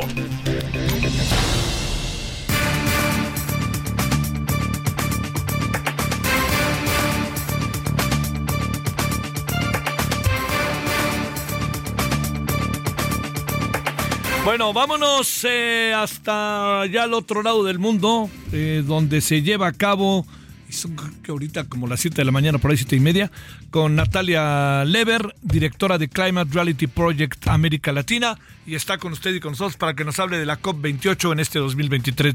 2023. Te saludo con mucho gusto, Natalia. ¿Cómo van las cosas? ¿Cómo estuvo el fin de semana? Las contradicciones, los avances, no avances. Adelante, Natalia, y gracias. Hola Javier, buenos días, saludos desde Dubái, Emiratos Árabes Unidos. Pues fue un fin de semana lleno de contradicciones, como bien lo dices. Eh, una entrevista muy desafortunada con el presidente de la COP, quien se pone que está dirigiendo al mundo hacia la disminución de gases de efecto invernadero, quien dijo, Javier, en una entrevista que no hay ciencia detrás de que tenemos que dejar de producir combustibles fósiles para alcanzar la meta que la ciencia nos dice de los 1.5 grados. Eh, fue un escándalo, fue un escándalo eh, porque pues los lobistas de los combustibles fósiles cada año siguen cooptando estos espacios de negociación, pero esta vez, Javier, fueron demasiado lejos. El mundo ya se dio cuenta eh, que, que esta industria está deteniendo el progreso y vamos a esperar, vamos a esperar cuál es la respuesta de las partes en estas negociaciones. A ver, este eh, digamos, cuando uno ve que es el presidente de debates o el presidente de la COP28, uno supondría que tendría que haber un conocimiento eh, técnico o, sus, o, su personal, quien lo rodea, debería darle un conocimiento técnico de investigación de las cosas, pero veo que no. Pues mira, el problema es que la compañía que él dirige, porque al mismo tiempo que es presidente de la COP, también es el, director ejecutivo de la empresa de petróleo más grande de los Emiratos Árabes Unidos. Entonces, el 2030 para él tiene dos metas. Por un lado, según es guiar al mundo a, esta meta de 1.5 grados, pero también es aumentar de manera significativa, de hecho, el aumento más importante que cualquier otra petrolera en el mundo para esta misma fecha. Entonces, estas dos metas no empatan, Javier. No tiene sentido que la misma persona esté dirigiendo estos dos esfuerzos. ¿Qué pasa con los otros países, el resto de los países, los, eh, diría yo, los ambientalistas, los defensores de un proceso inevitable de cambio, todas estas cosas? ¿No hay voz ni voto o cómo funciona esto? Bueno, a ver, para terminar con este tema de los combustibles fósiles, creo que también es importante resaltar que a pesar de lo que, que no importa lo que pase acá, ya hay más de 100 empresas eh, petroleras que están haciendo compromisos para llegar a la carbono neutralidad en 2050. Entonces, bueno, no son, no son todo malas noticias, Javier. Ahora, es que sí fue un fin de semana difícil, voy a ser muy honesta contigo. Eh, estuvo acá el presidente de Brasil, Lula da Silva, por supuesto, un, un, personaje carismático, un personaje muy importante en el movimiento climático, que en tan solo 11 meses en su presidencia logró disminuir en 22% la deforestación en Brasil un esfuerzo demasiado significativo, demasiado importante, pero al mismo tiempo, desafortunadamente, está abriendo las puertas también a la inversión de los combustibles fósiles en la zona de la Amazonía. Y Javier, no se puede liderar la lucha contra el cambio climático en el sur global si seguimos invirtiendo en el veneno de este planeta. Em, y, pues bueno, ese, ese, eh, por, por, eh, por esas posturas, se ganó Brasil el día de ayer el Fósil del Día, que es un antipremio que da eh, una organización civil aquí, aquí en las COPs todos los años. Pues una, una lástima verlo, Javier. Pues entonces de mucho con respecto a lo que está haciendo Lula, que no deja de ser sorprend no deja de, de, sorprender gratamente, pues del gozo al pozo, ¿no? Correcto, y es que aquí hay un mensaje que está poniendo allá afuera esta industria de los combustibles fósiles, este marketing que nos dice, bueno, es que para financiar la transición justa tenemos, eh, la transición se va a financiar a través de los combustibles fósiles. Y lo que dijo también a ver en esa entrevista tan desafortunada es que si nosotros realmente queremos desarrollo sostenible, si queremos ir hacia adelante, si queremos elevar a nuestras sociedades, necesariamente tenemos que seguir quemando combustibles fósiles. Nos quieren decir la mentira de que no hay otra vía. Y es una mentira principalmente por un tema de costos las energías renovables son mucho más baratas que cualquier eh, tecnología de combustibles fósiles, incluso el gas, Javier. Eh, ya no se diga eh, la gasolina, ya no se diga el carbón. ¿Qué pasa? Entonces, hay que hacerle frente a esas mentiras, Javier. ¿Qué pasa con México y su participación, los países de la región, que pues tenemos ahí que ver? ¿Qué pasa con nuestro vecino poderoso, que es el de los que más produce energías fósiles en el mundo? A ver, bueno, pues sin duda la meta más importante a la que tenemos que llegar en esta cumbre es que logremos un acuerdo para la eliminación gradual de los combustibles fósiles. Y desafortunadamente México no se ha posicionado a este respecto. Estados Unidos eh, ha hecho algunos compromisos para poner dinero en el fondo de pérdidas y daños, que lo hemos hablado aquí en esas llamadas. ¿Quién va a pagar todas esas costos económicos que causan los huracanes, los incendios, las inundaciones, en fin, pero de ninguna manera es suficiente. Javier, también ahí Japón, China, la Unión Europea le metieron algo de dinero, eh, pero preocupante, con, preocupación también vemos que se unió con, China, Estados Unidos y algunos otros países para eh, triplicar el, eh, la cantidad de energía nuclear que van a producir. De nuevo, Javier, cuando tenemos a las energías renovables con costos tan competitivos, mucho más competitivos que las energías renovables. Así que vamos a ver cómo sigue la segunda semana, pero este, este fin de semana em, fue un poco difícil. Espero que nos dé energías para, para pelear con un poco de más fuerza en, la semana que se nos viene. Oye, ¿qué va a pasar con este? ¿qué, ¿Qué presidentes más se tiene programado que eventualmente vayan? Bueno, pues ahora ya terminaron los eventos de alto nivel. La siguiente semana va a estar dedicada ya a las negociaciones técnicas, ya pues ya se hicieron los mensajes políticos pertinentes.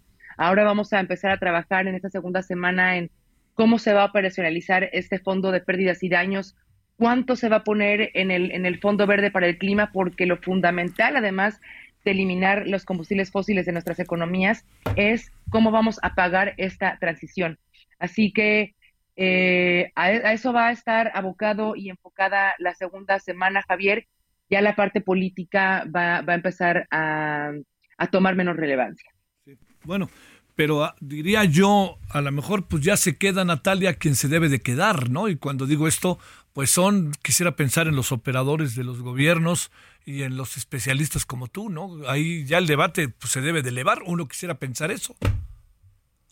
Así es, Javier, así es. Eh, pues eh, nosotros desde Climate Reality tenemos más de 250 representantes de la sociedad civil de muchos países del mundo para pues para dialogar de manera ya, como dices tú, eh, experta, técnica, ya al detalle de, de, lo que tiene que ir en estos documentos que los países firmen.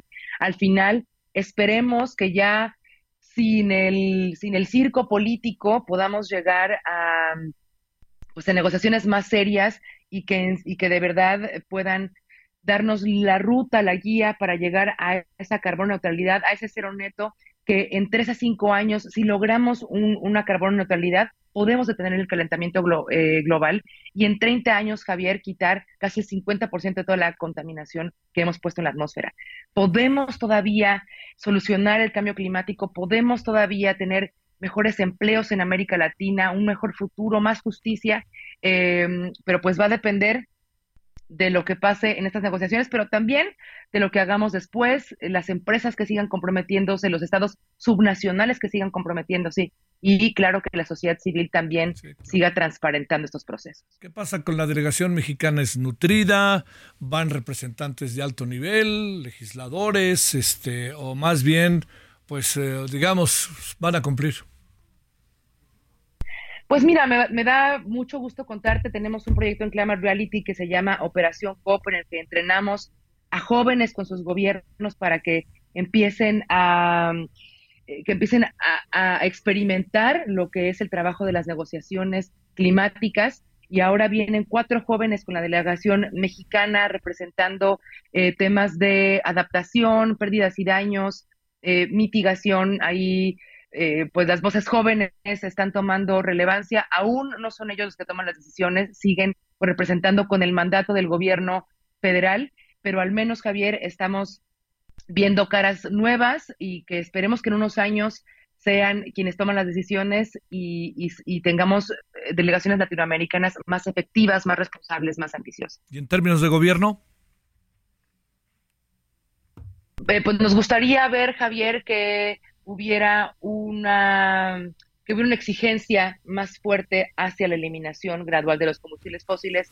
No la hemos visto. Nos gustaría invitar también, no solo a México, sino a todos los países de América Latina, a que, a que tomáramos más en serio estas medidas porque somos de las regiones más vulnerables en todo el mundo si no tomamos medidas urgentes para quitar este veneno de nuestras economías. ¿El gobierno mexicano está ahí o no? Pues todavía, todavía no, Javier, están, están siendo muy tímidos con, con el lenguaje. Está bien, sale. Otra vez como el año pasado, ¿eh? por cierto, igualito. Natalia, te mando un gran saludo. Pues depende, de, depende de nosotros, Javier, depende de la sociedad civil. Mayor así, así, lo entiendo. Al gobierno no es un tema de su preocupación mayor. Bueno, muchas gracias, Natalia Lever. Buen día, Javier. Gracias, buen día para ti. Ándele. Dios, desde Dubai. Vámonos a las 20.44 en la hora del centro. Solórzano, el referente informativo.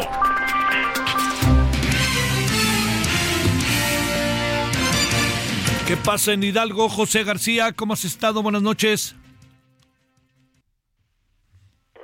Ah, ¿Ahí me escuchas, José? Adelante, adelante, José.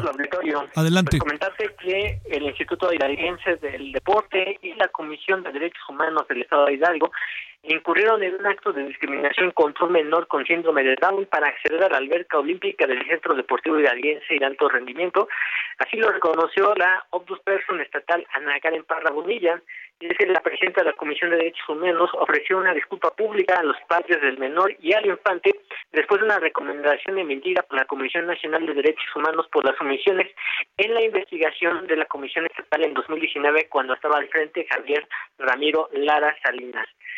Es que, bueno, también la representante del órgano autónomo señaló que actuó de manera deficiente en agravio del menor, que es también hijo de la actual secretaria de Salud Estatal, María Zoraida Robles, y por ello no se atendió al interés superior de la niñez.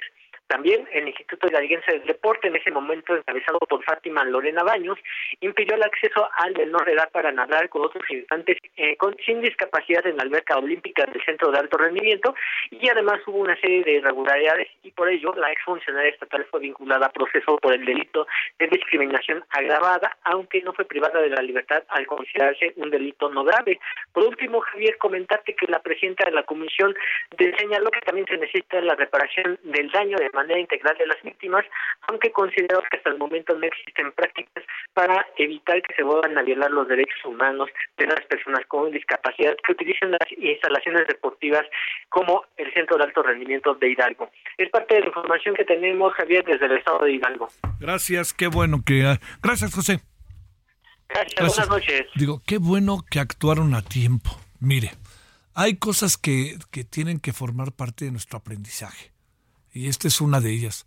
No pueden estar pasando cosas en la vida del país, de nuestra cotidianidad, de nuestra sociedad, en donde no tengamos, eh, digamos, eh, reacciones ante este tipo de hechos, que no pensemos sin discriminación, que no pensemos eh, en, la, en, todo lo que tiene que ver con las llamadas discapacidades y que, y que se actúe de manera tan, tan como permítame utilizar la palabra algo así como eh, que se actúe de la manera en que se actúa, ¿no? O sea, no, aquí no pasa nada, pues claro que pasa, entonces también hay algo, ¿no? Es muy importante que los papás y el propia, la propia persona con discapacidad hayan tenido los arrestos de presentar una denuncia y que hayan seguido, sido muy pacientes porque seguramente que lo fueron.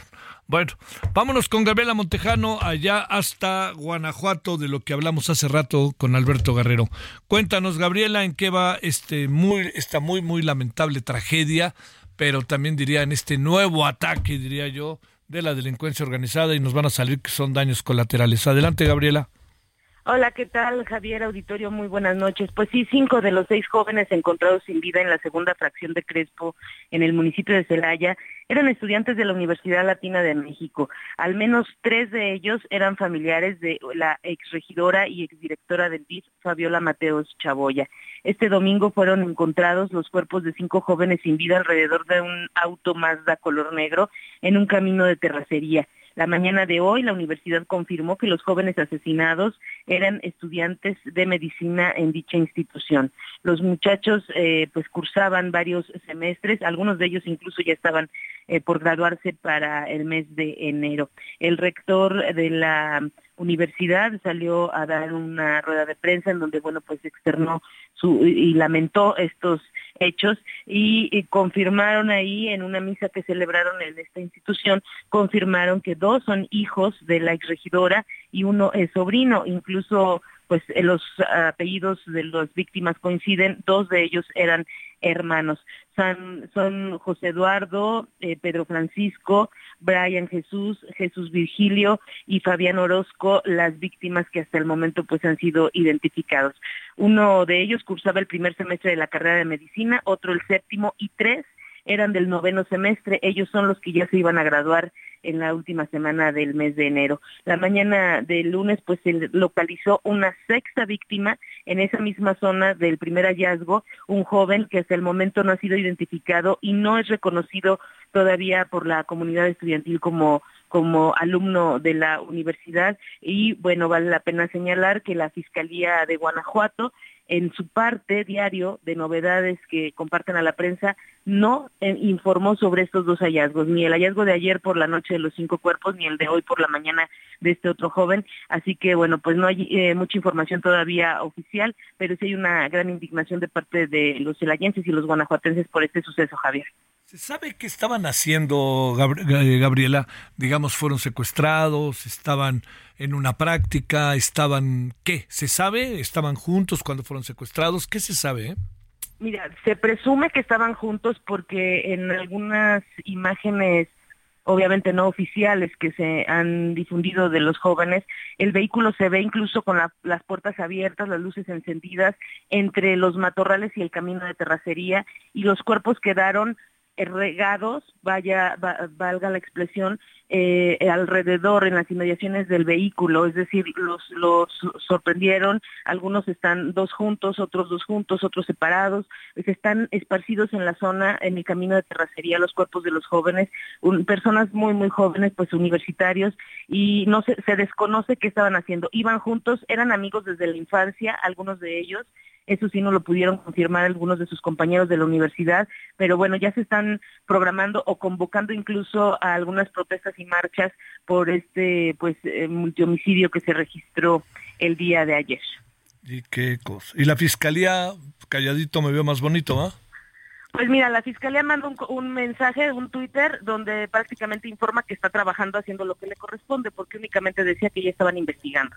Entonces, este, no dieron más detalles en, al respecto y como te digo, ni siquiera, ni siquiera incluyeron estos dos eh, hallazgos en el reporte diario de hechos de la Fiscalía Estatal de Guanajuato.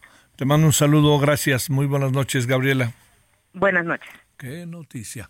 Bueno, vámonos ahora hasta el Estado de México. Cuéntanos, Gerardo García, ¿cómo te va?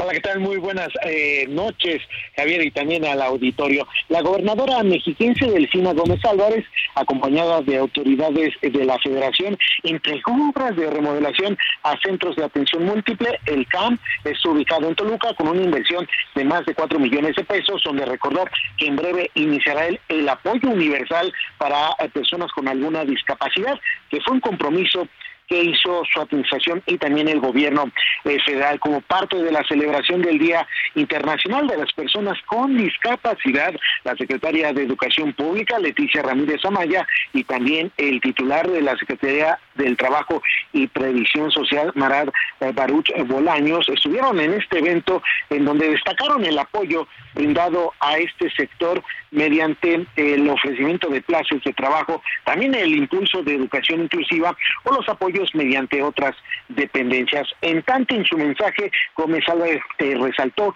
la entrega de inversión de estas instalaciones del CAM, como fue el de la capital mexiquense, reconoció que tanto los padres de familia como los maestros eh, llevan una labor titánica y que eh, dan esto para la formación de los niños, niñas y adolescentes en dichas condiciones. Recordó que el domingo se celebró este sector vulnerable y resaltó que la mejor manera de visibilizarlos es con la entrega de estos trabajos. Además, también reiteró que existe un compromiso eh, en específico con las personas con alguna discapacidad y en ese sentido recordó que ya en próximos días van a estar eh, entregando ese apoyo universal donde una parte del monto no habló eh, en, cuanto a especificación de eso, pero dijo la mitad del monto total que se va a entregar es por parte del Estado de México y la otra parte en apoyo del gobierno federal de la cuarta transformación. Así es como están eh, llevando a cabo estas acciones para este grupo vulnerable.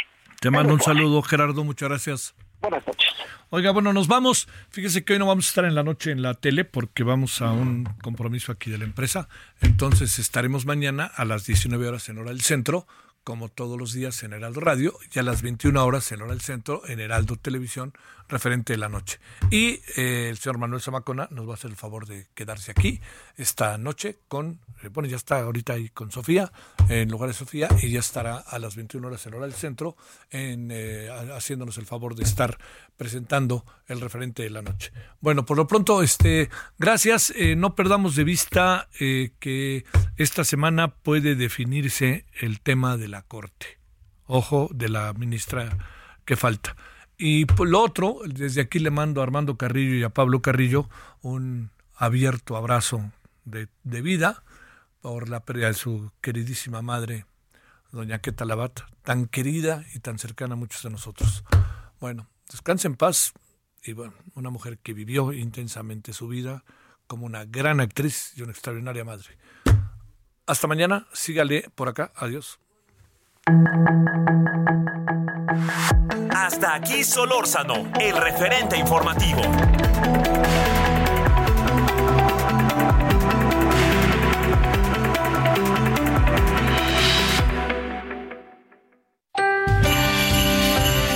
Heraldo Radio, con la H que sí suena y ahora también se escucha.